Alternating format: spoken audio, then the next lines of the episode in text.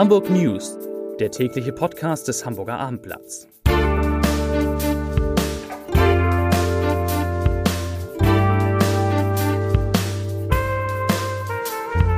Moin, mein Name ist Lars Heider und heute geht es um die Folgen des Sturms und der damit verbundenen Fluten. Weitere Themen. Tim Walter bleibt Trainer des HSV, der Flughafen Hamburg bekommt eine neue Langstreckenverbindung und übermorgen ist Weihnachten und ich wünsche jetzt schon mal allen Hörerinnen und Hörern dieses Podcasts frohe Weihnachten und geruhsame Festtage. Aber erstmal gibt es natürlich wie immer die Top 3, die drei meistgelesenen Themen und Texte auf abendblatt.de.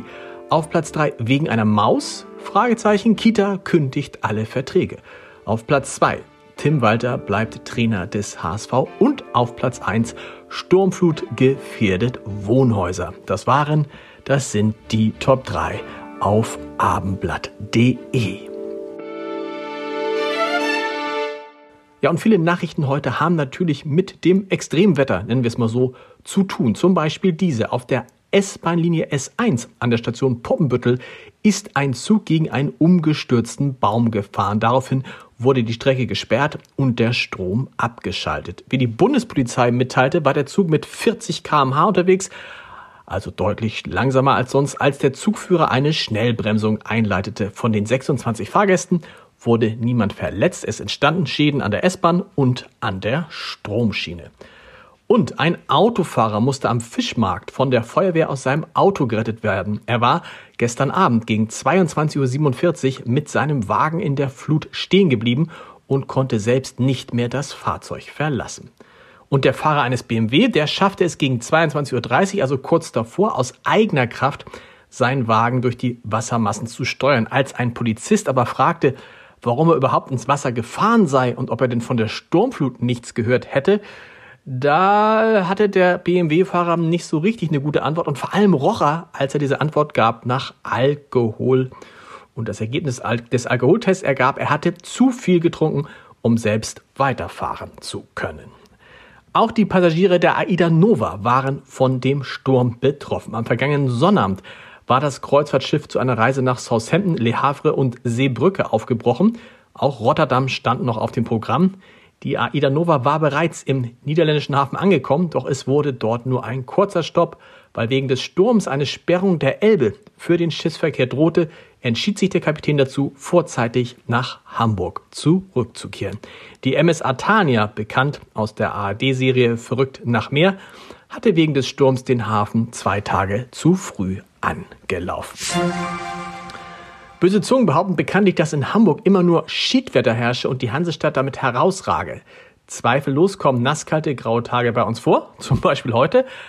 Aber die Regenrangliste führen wir gar nicht an. Vielmehr liegt Hamburg mit knapp 730 Liter Niederschlag pro Quadratmeter pro Jahr im langjährigen Schnitt unter dem deutschen Schnitt von rund 800 Litern. Aber natürlich spüren auch wir in Hamburg die Folgen der globalen Erderwärmung seit Beginn der Wetteraufzeichnung ist die Jahresmitteltemperatur in der Hansestadt bereits um 1,7 Grad gestiegen, so die Umweltbehörde. Und das heißt, die warme Luft kann mehr Feuchtigkeit aufnehmen und das hat Folgen, nämlich mehr Regen und übrigens auch nicht mehr so einen netten kleinen Sprühregen, sondern richtig Regen, der auch mal peitschen kann.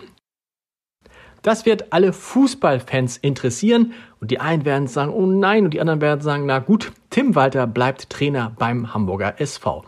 Sechs Tage nach dem Hinrundenabschluss mit dem 2 zu 0 beim 1. FC Nürnberg haben Sportverstand Jonas Bold und Profi-Fußballdirektor Klaus Costa diese Entscheidung heute verkündet. Vorausgegangen war eine Analyse, die nach Clubangaben intensiv ausgefallen sein soll. Dazu sagt Jonas Bold, ich zitiere, wir haben unsere interne Hinrundenbilanz abgeschlossen. Alle Beteiligten waren sehr detailversessen. Es war keine oberflächliche Betrachtung, sondern eine tiefgehende. Zitat Ende. Als Grundlage für diese Gespräche haben die Verantwortlichen zwei Tage lang die Zweitligaspiele anhand von Daten und Statistiken ausgewertet, mit dem Ergebnis, dass Tim Walter künftig taktische Anpassungen vornehmen soll. Da sind wir in der Rückrunde ja mal gespannt. Das Langstreckenangebot am Flughafen Hamburg war in den vergangenen Jahren na, sehr dünn. Einzig Emirates bietet abgesehen von der Corona-Pause, seit Jahren eine Route nach Dubai an. Nun will ein zweiter Anbieter hinzukommen und in dieselbe Region fliegen. Qatar Airways kündigte an, ab Juli 2024 Hamburg täglich mit Doha zu verbinden.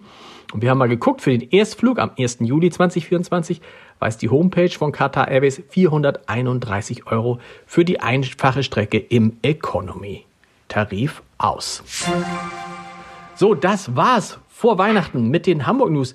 Wenn Sie über Weihnachten viel Zeit haben und Lust haben, Podcast des Hamburger Abendblatts finden Sie unter www.abendblatt.de slash podcast unter anderem eine neue Folge des bekanntesten und erfolgreichsten Weinpodcasts in Deutschland, die vier Flaschen. Zu Gast ist diesmal Winzer Jakob Schneider. Wir haben vier Weine von ihm getestet und da waren wirklich einige gute dabei. Und eine Überraschung, äh, hören Sie mal rein, das lohnt sich und zwar in doppelter Hinsicht. Und wir, wir hören uns dann erst nach Weihnachten wieder am 27. Dezember mit den äh, Hamburg News um 17 Uhr. Und wenn Sie interessiert, was Hamburgs Bürgermeister Peter Tschentscher im großen Jahresabschlussinterview mit meinem Kollegen Marcel Becker erzählt hat, das ist jetzt auch online, Becker am Morgen eine Sonderfolge. Ähm, lohnt sich da mal reinzuhören. Nur der Bürgermeister und Marcel Becker. Ich wünsche Ihnen frohe Weihnachten. Genießen Sie die Tage trotz des Sturms. Bis nächste Woche. Tschüss.